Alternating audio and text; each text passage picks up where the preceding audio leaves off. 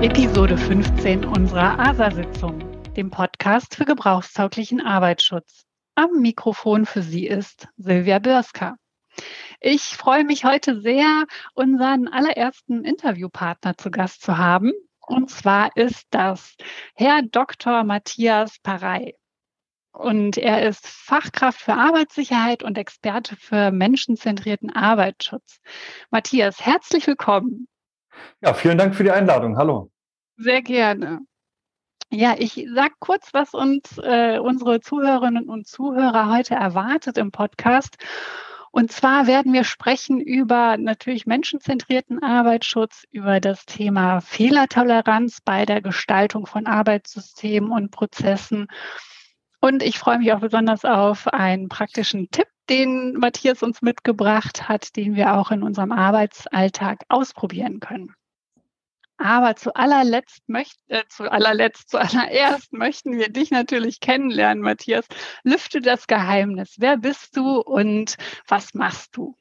Ja, sehr gerne. Also Matthias Parer ist mein Name. Ich bin äh, Sicherheitsingenieur, Fachkraft für Arbeitssicherheit.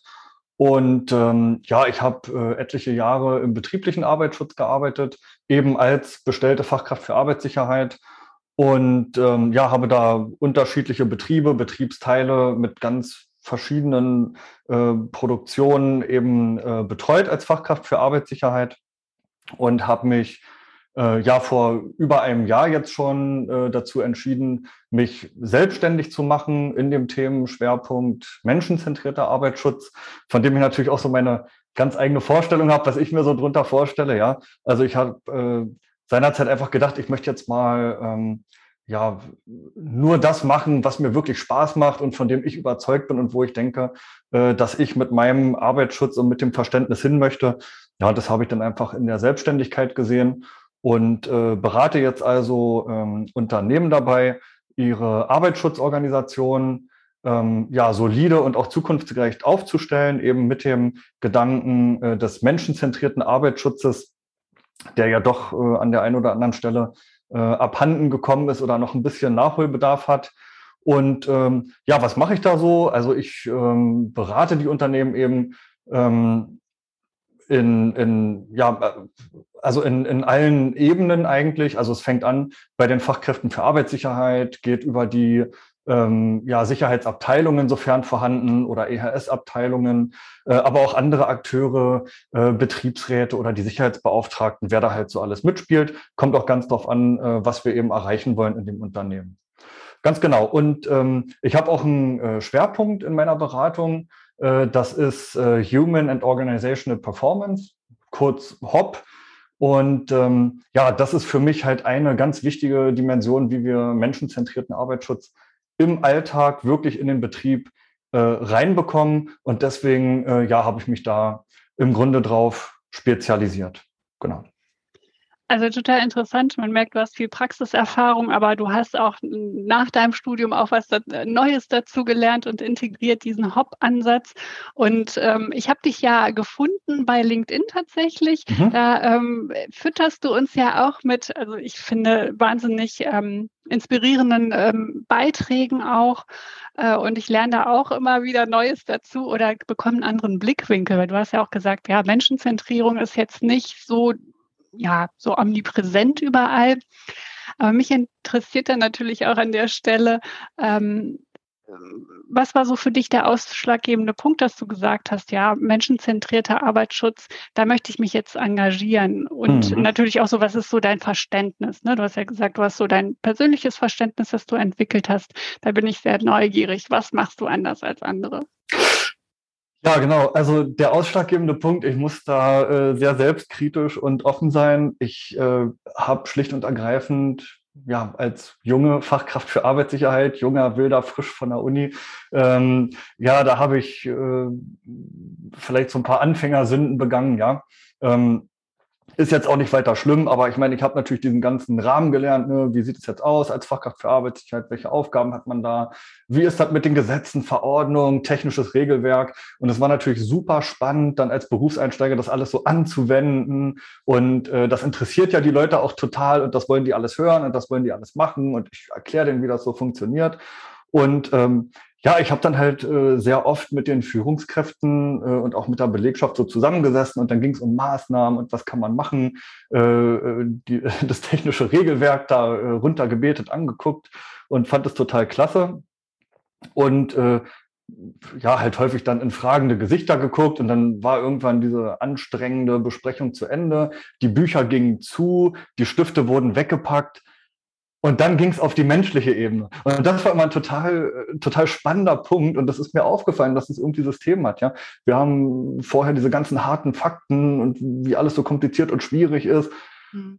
Ah, und dann sind Gespräche oft, wenn Zeit war, noch auf so eine menschliche Ebene gekommen, mhm. ne? wo dann, wo dann nochmal Feedback kam. Na ja, Herr Pare, eigentlich müssten wir noch ein bisschen mehr einen Schwerpunkt drauf legen, so und so. Und wir wissen ja, unsere Beschäftigten, äh, die haben immer folgende Probleme. Und auf einmal hat das Besprochene einen völlig neuen Blickwinkel bekommen, mhm. nämlich diesen menschlichen Blickwinkel. So, oh Gott, da steckt ja noch viel mehr dahinter. Und ähm, ja, das so nach und nach zu verstehen und zu verinnerlichen, äh, war für mich einfach so wie, wie, so eine Offenbarung, ja, dass da irgendwie doch noch viel, viel mehr gibt und dass der Dialog, die Kommunikation und eben äh, so ein bisschen Bedürfnisse äh, der Beschäftigten und der Führungskräfte, und das sind ja auch Menschen, irgendwie rauszukriegen und äh, zu vereinen mit dem, was wir eigentlich wollen, ne, das gemeinsame Ziel, Sicherheit und keine Unfälle oder sowas, ja. Ähm, ja, dass, äh, dass das einfach zusammengehört und zusammenspielen muss. Und, ja, es geht am Ende um die Menschen. Das war einfach so die klare Erkenntnis. Ja, total spannend. Ähm, genau, dass du auch diese beiden Welten äh, vereinst. Dieses natürlich dieses äh, diese Regelung, das Gesetzliche, das natürlich transportiert werden muss, aber du natürlich auch sagst, ne, hier ist der Mensch, den muss ich ja auch erstmal kennenlernen und eine Beziehung aufbauen und gucken, wie kommt das beides zusammen. Äh, hast du denn ein äh, konkretes Praxisbeispiel parat, wo du sagst, früher ähm, hätte ich ein Thema so angegangen, aber jetzt so mit meinem neuen oder dazu gewonnenen Wissen äh, würde ich es jetzt anders angehen? Hm. Also gerade was so diese, diese Menschenzentrierung angeht, du hattest ja auch noch gefragt, was so, was ich da so drunter verstehe. Und da ist natürlich ganz klar, ähm, also wie, wie ich mich jetzt dem annähere, ist, dass ich ähm, den Menschen mit seinen Bedürfnissen sehe. Ne, was, was braucht er eigentlich, um sich da, ähm, um da zu arbeiten, um sich aber auch zu entwickeln und vor allem, welche Fähigkeiten hat er? Und wo die Fähigkeiten sind, ist auch irgendwann mal das Ende der Fähigkeiten, sprich die Limitierung. Ne? Also wo, wo hört es denn äh, generell auf bei Menschen? Wie, wie tickt der Mensch? Wie ist es mit der, mit der Kognition? Ähm, und, und wie müssen wir uns da entsprechend drauf einstellen? Ne? Was, was bringt der Mensch da so mit? Und ähm, ja, das ist halt so dieses, dieses Feld, was sich da aufgetan hat und, und diese äh, Limitierung, Fähigkeiten, äh, diese soziale Interaktion, wo wir dann auch in den Bereich Human Factors kommen, was ja im Grunde auch äh, bekannt und beschrieben ist. Ne, diese, ähm, ja, im Grunde diese, diese Einflüsse auf die Qualität der Arbeit und eben auch auf, ähm, auf Unfälle und Fehler. Und ähm, ja, äh, da schließt sich das jetzt im Grunde an. Ich habe natürlich auch früher ähm, Arbeitsunfälle und Ereignisse und auch beinahe Ereignisse äh, untersucht. Und ähm, dann lief das im Regelfall so, und ich höre auch ganz häufig heute noch, dass es bei vielen auch immer noch so läuft, dass man am Ende von diesem Untersuchungsprozess irgendwie eine Entscheidung treffen muss. War das jetzt äh, ein technisches Versagen oder war das ein menschliches Versagen? Mhm. Und äh, mehr gibt es dann irgendwie nicht her. Und da muss man entweder zu dem einen oder zu dem anderen irgendwie noch eine Root Cause formulieren und dann, dann ist man da irgendwie fertig. Und es war ähm, ganz oft natürlich so, dass es nicht um ein technisches Versagen ging. Und dann blieb ja nur übrig menschlich. Und dann hieß es gut, das hatte jetzt eine menschliche Ursache, dann sind wir ja fertig. Und was dann immer so ein bisschen mitschwingt, ist so, der ist selber schuld, der hätte besser aufpassen müssen, wäre dies und das nicht passiert, dann wäre das nicht gewesen. Ähm, da müssen wir dann nochmal alle schulen und dann trommeln wir alle zusammen und verpassen denen nochmal eine Unterweisung, dass die das auch alle wirklich besser wissen und dass der, dass der Mensch nicht nochmal hier äh, der Unfallverursacher ist.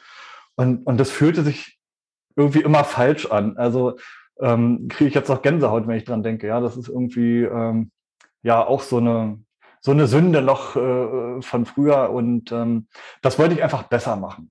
Und äh, das habe ich dann auch besser gemacht. Zum Glück, ich habe den äh, Switch hinbekommen, habe das stark hinterfragt und ständig auch ähm, da meine äh, Fähigkeiten verbessert. Und ähm, ja, das läuft eben heute nicht mehr so. Heute ist für mich die Erkenntnis menschliche Ursache, ist für mich nicht mehr das Ende der Untersuchung, sondern der eigentliche Anfang. Ja, also da können wir erst richtig einsteigen, ähm, nach den wirklichen Ursachen zu suchen. Und äh, da zeigt sich ganz, ganz häufig, dass das einfach systemische Ursachen sind, die zu diesem menschlichen Verhalten geführt haben, die äh, den Menschen in, ja, im Grunde in eine Bredouille gebracht haben, in, in, in eine Fehlerfalle, wie ich ganz gerne sage, ne, dass eine bestimmte Handlung unter Zeitdruck mit Vorgaben und unter sozialen Normen einfach gerade in dem Moment sich richtig anfühlte. Da ist dann aber blöderweise ein Unfall bei rausgekommen.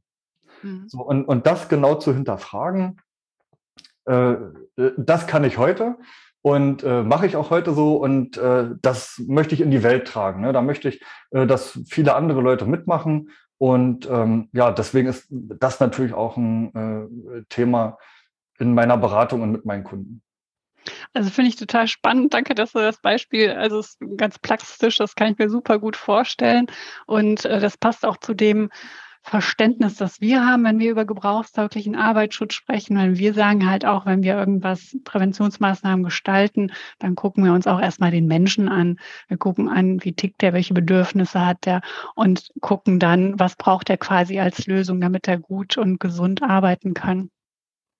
Genau, hier kommt es auch äh, zusammen, ne? diese äh, eins der äh, sieben Interaktionsprinzipien. Ihr habt es ja schon äh, gut erklärt hier in eurem Podcast, nämlich die äh, Fehlertoleranz. Ne?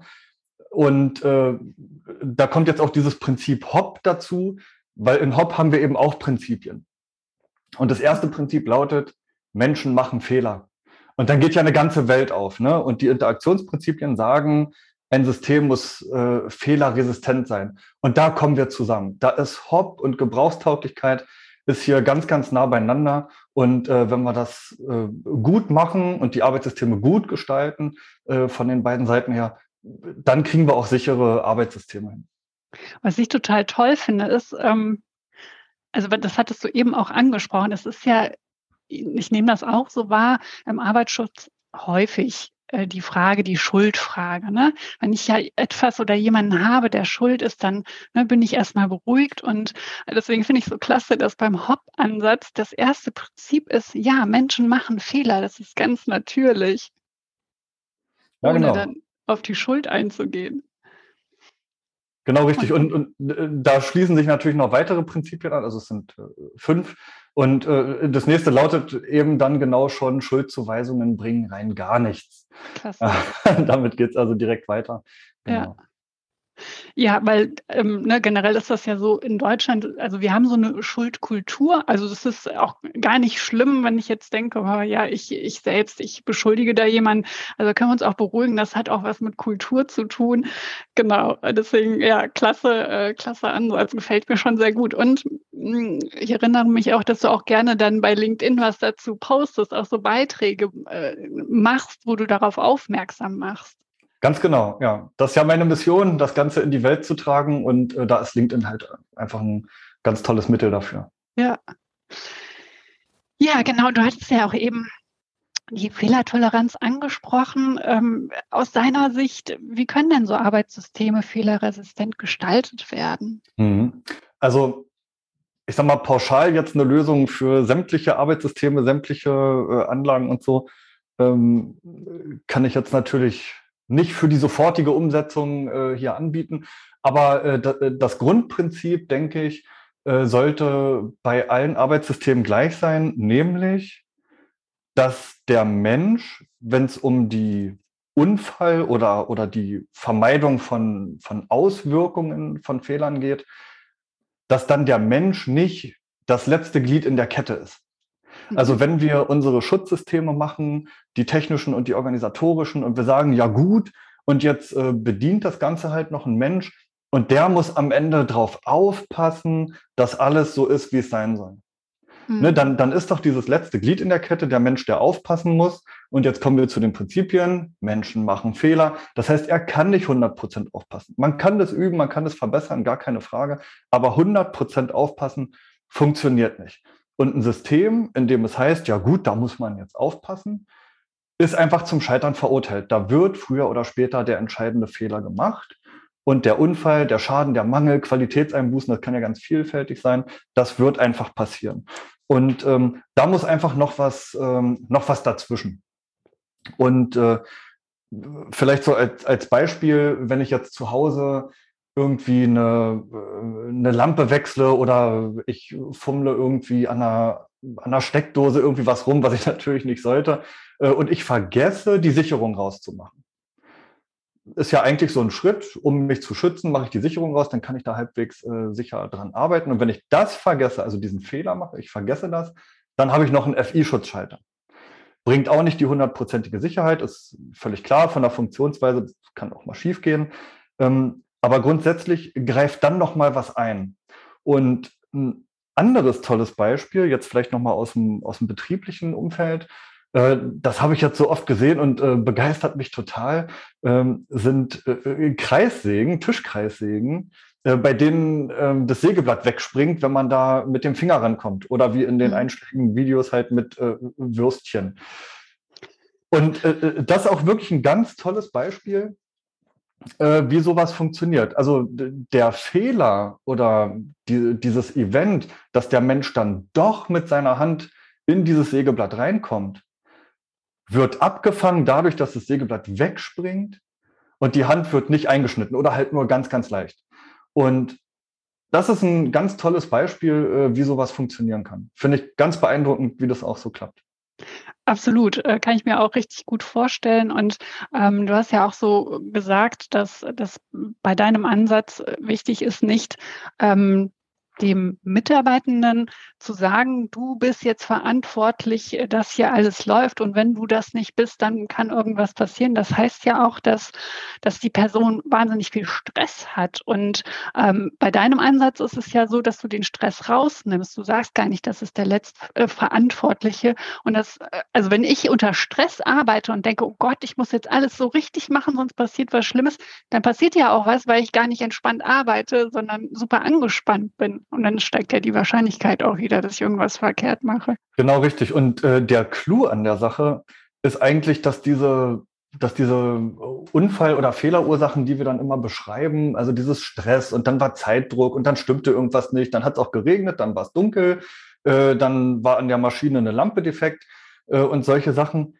Äh, das wird dann häufig äh, Verkettung unglücklicher Umstände irgendwie genannt, aber ist es gar nicht. Weil das ist doch total normal. Also wir reden eigentlich immer von völlig normalen Sachen, die wir den ganzen Tag in unterschiedlichen Anteilen, in unterschiedlicher Häufigkeit, aber trotzdem sehr, sehr regelmäßig immer an diesen Arbeitsplätzen haben.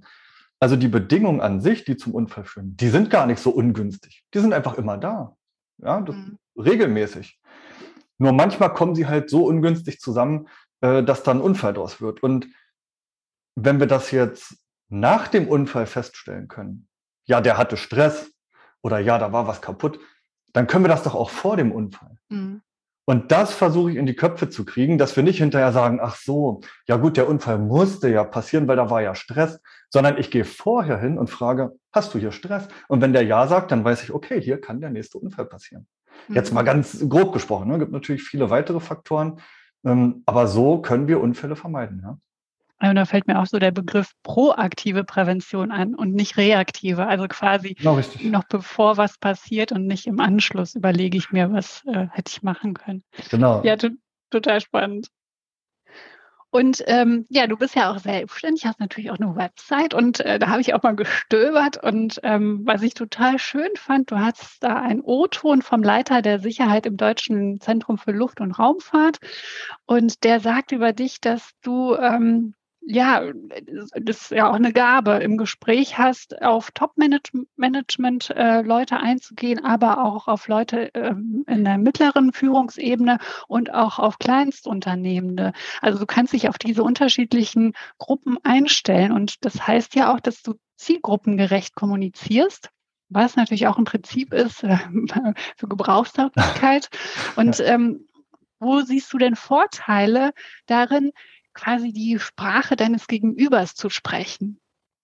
Ja, genau. Ich, ähm, ich hatte das Glück in den letzten Jahren, dass ich in äh, recht großen Unternehmen oder Unternehmensgruppen arbeiten durfte. Das heißt, es gab entsprechende Organisationsstrukturen mit unterschiedlichen Hierarchieebenen. Und äh, da bin ich eben auch mit in Kontakt gekommen. Aber nicht jedes äh, Unternehmen mit 20.000 Beschäftigten hat halt äh, ein Werk mit 20.000 Beschäftigten, sondern da gehören auch mal kleine Betriebe dazu, ja, die irgendwie in den Unternehmensverbund mit reingehören. Und dann hat man da eben unterschiedliche ähm, Sorgen, Nöte und unterschiedliche Ansprechpartner ne, den ganzen Tag. Und das war natürlich super interessant für mich, mit den unterschiedlichen Leuten da in Kontakt zu kommen. Aber natürlich war es auch eine Herausforderung, da immer die richtige Ansprache zu finden. Und ähm, ich denke, die, ja, die Vorteile äh, liegen auf der Hand. Ich will ja im Grunde meinem Gegenüber etwas verkaufen. Ja, ich, ich, möchte entweder dem Beschäftigten verkaufen, ähm, dass Sicherheit was Tolles ist und dass die Schutzmaßnahmen zu seinem Schutz da sind und dass wir ein gemeinsames Ziel verfolgen und äh, dass, ähm, dass mein Beitrag zu diesem Ziel, ne, gesund nach Hause zu kommen, ist eben der Arbeitsschutz. Ne? Und ihm dann irgendwie äh, zu verklickern und verkaufen und verständlich zu machen, ähm, dass ich ja nur helfen will und nicht im Weg stehen. Und ähm, wenn ich das nicht rüberbringe und einfach nicht die Wellenlänge treffe von meinem Gegenüber, dann, dann kommt es nicht an. Also dann, dann kann ich eine Stunde, anderthalb äh, reden und habe rein gar nichts erreicht. Also ich muss natürlich wissen, äh, wie ist der Zugang zu meinem Gegenüber. Ja, was braucht er jetzt? Möchte der jetzt lieber äh, schnell so ein paar Zahlen haben oder braucht er eine praktische Erfahrung, ne, weil es irgendwie vielleicht ein visueller Typ ist, dem muss ich irgendwie was zeigen, äh, wie das funktioniert. Und ähm, das weiß man natürlich nicht, das steht äh, niemandem auf die Stirn geschrieben. Ja, da muss man dann äh, natürlich auch Antennen für haben. Und klar, wenn man ein enges Betreuungsverhältnis hat und äh, Geschäftsführung, Meisterebene, wen auch immer, dauerhaft betreut, dann kriegt man das ja mit. Ne? Und dann, mhm. ähm, also es ist halt ein Erfolgsgarant, wenn ich den Zugang zu der Person habe, weil ähm, ja, häufig wird gesagt, die wollen irgendwie was von mir, ne? die wollen jetzt meine Arbeitsschutzberatung, weil sie müssen ja meine Arbeitsschutzberatung irgendwie entgegennehmen und das dann umsetzen. Aber mal so für mich persönlich auch gesprochen, ich möchte ja auch eine bestimmte Befriedigung in meinem Job haben ich möchte ja, dass das ankommt, dass das jemand macht und sagt, boah, Herr Parey, cool, das habe ich verstanden. Äh, danke, machen wir. Mhm. Und äh, das gibt mir ja auch ähm, Zufriedenheit in meinem Job. Und das will ich ja allein schon für mich. Und das kriege ich halt nur hin, wenn ich mein Anliegen verkauft kriege und äh, wir am selben Strang ziehen und das in die gleiche Richtung. Und das schaffe ich nur, äh, wenn ich mit jedem so kommuniziere, dass er, ähm, dass er es versteht und gerne mitmacht. Was ich von, bei dir auch so klasse finde, ist, äh, dass, also ne, ich merke halt äh, wahnsinnig deutlich, wie intrinsisch motiviert du bist, halt auch wirklich die Vision Zero voranzutreiben und diesen Weg zu, zu gehen und ähm, quasi nicht nur irgendwas zu verkaufen, irgendwelche Regeln und Gesetze, die ich dem anderen dann ähm, einfach gebe, sondern dass du auch nachhaltig ähm, handelst und was mich auch interessieren würde, ich bin ja sehr neugierig, gibt es denn irgendein Motto, das dich so durch den Arbeitsalltag leitet oder durchs Leben leitet? Ich habe ein Motto, ja, und ähm, das äh, nennt sich oder lautet, wer nicht will, findet Gründe, wer will, findet Wege. Das heißt, ich, ich dulde einfach keine Ausreden mehr. Also von mir selber nicht, aber auch von anderen nicht. Ne? Ich will, dass wir eine Lösung machen, ich will, dass wir vorankommen. Und ähm, ja, wenn irgendwie so Einwände kommen oder Vorbehalte, ah, das lasse ich irgendwie nicht mehr gelten. Das müssen wir irgendwie, irgendwie umdrehen und rauskriegen. Wo ist die wahre Ursache? Ja, du hast jetzt zwar einen Grund genannt, aber das ist kein richtiger Grund. Lass uns lieber gucken, wie wir das umgedreht kriegen, wie wir in eine Lösung kommen. Und ähm, ja, dann, dann verbessern wir uns. Und das ist ja auch ähm, oftmals so, dass ne, wir sind ja so super schnell bei der Lösung und denken so, es ist ein Problem, jetzt habe ich die Lösung. Dabei haben wir das Problem noch gar nicht so richtig verstanden. Und ähm, du gehst, also du guckst wirklich auf den Kern, damit du sagst, ich kann es nachhaltig lösen. Ganz genau. Dauert dann natürlich manchmal ein bisschen länger, ähm, bis man wirklich die Lösung hat, die dann nachhaltig ist. Aber ja, auch da braucht man dann wieder die Sprache ne, und muss eben für das Verständnis werben und sich da verständlich machen. Ähm, man muss vielleicht ein bisschen mehr Zeit investieren, um die, um die Lösung zu erarbeiten. Aber man hat natürlich dann hinten raus wesentlich weniger Stress, weil die Lösung am Ende funktioniert. Ja. ja. Ja, und äh, bevor wir jetzt zu deinem praktischen Tipp kommen, wo finden wir dich? Wo können wir was äh, über dich lesen, hören? Ich habe ja LinkedIn schon erwähnt, aber das ist ja nur eine Plattform, wo du unterwegs bist. Genau, also LinkedIn ist ganz gut so für die kleinen Schmankerl, wo ich dann äh, immer mal ja praktische Tipps oder Impulse oder irgendwie irgendwie sowas gebe, wo man sich äh, ein bisschen auch über meine Arbeit äh, informieren kann, wie ich so ticke, was ich denke und natürlich auch, was mein Herzensthema Hop und menschenzentrierter Arbeitsschutz so äh, bedeutet und zu bieten hat. Ähm, ich habe natürlich auch eine Homepage, du hast sie äh, auch schon erwähnt, das ist matthiaspare.com. Da gibt's äh, klar auch Infos darüber, was ich mache, wer ich bin, ähm, wie mein Angebot aussieht und ähm, natürlich kann man da auch Kontakt zu mir aufnehmen. Also es geht natürlich auch bei LinkedIn, ne, aber eben über die Homepage, da habe ich ein Kontaktformular, äh, kann man mir eine E-Mail schicken, einen Gesprächstermin buchen, ähm, unterschiedlichste Möglichkeiten. Und ähm, ja, eine Sache zum Thema Termin, das äh, habe ich im August jetzt 2022 angefangen, äh, kann ich auch für eine Kontaktaufnahme den Leuten äh, nahelegen. Ich biete eine Sprechstunde an, einfach weil ich total interessiert daran bin, Leute kennenzulernen, in den Erfahrungsaustausch zu gehen und äh, auch eine möglichst niedrige Hemmschwelle dafür haben möchte. Äh, mache ich also eine Arbeitsschutzsprechstunde die kann man auch über meine Homepage äh, buchen. Und äh, da nehmen wir uns dann 20 Minuten Zeit, um ein konkretes Problem zu besprechen, natürlich am Ende bestenfalls zu lösen und da in den Austausch zu kommen. Also wer mich erreichen möchte, hat dafür ganz unterschiedliche Wege und ich bin für alle Wege offen. Ach, klasse, danke. Das ist echt ein tolles Angebot mit der Sprechstunde. So, und jetzt dein praktischer Tipp für uns. Was könnten wir mal ausprobieren bei uns im Arbeitsalltag, in der Prävention, im Arbeitsschutz?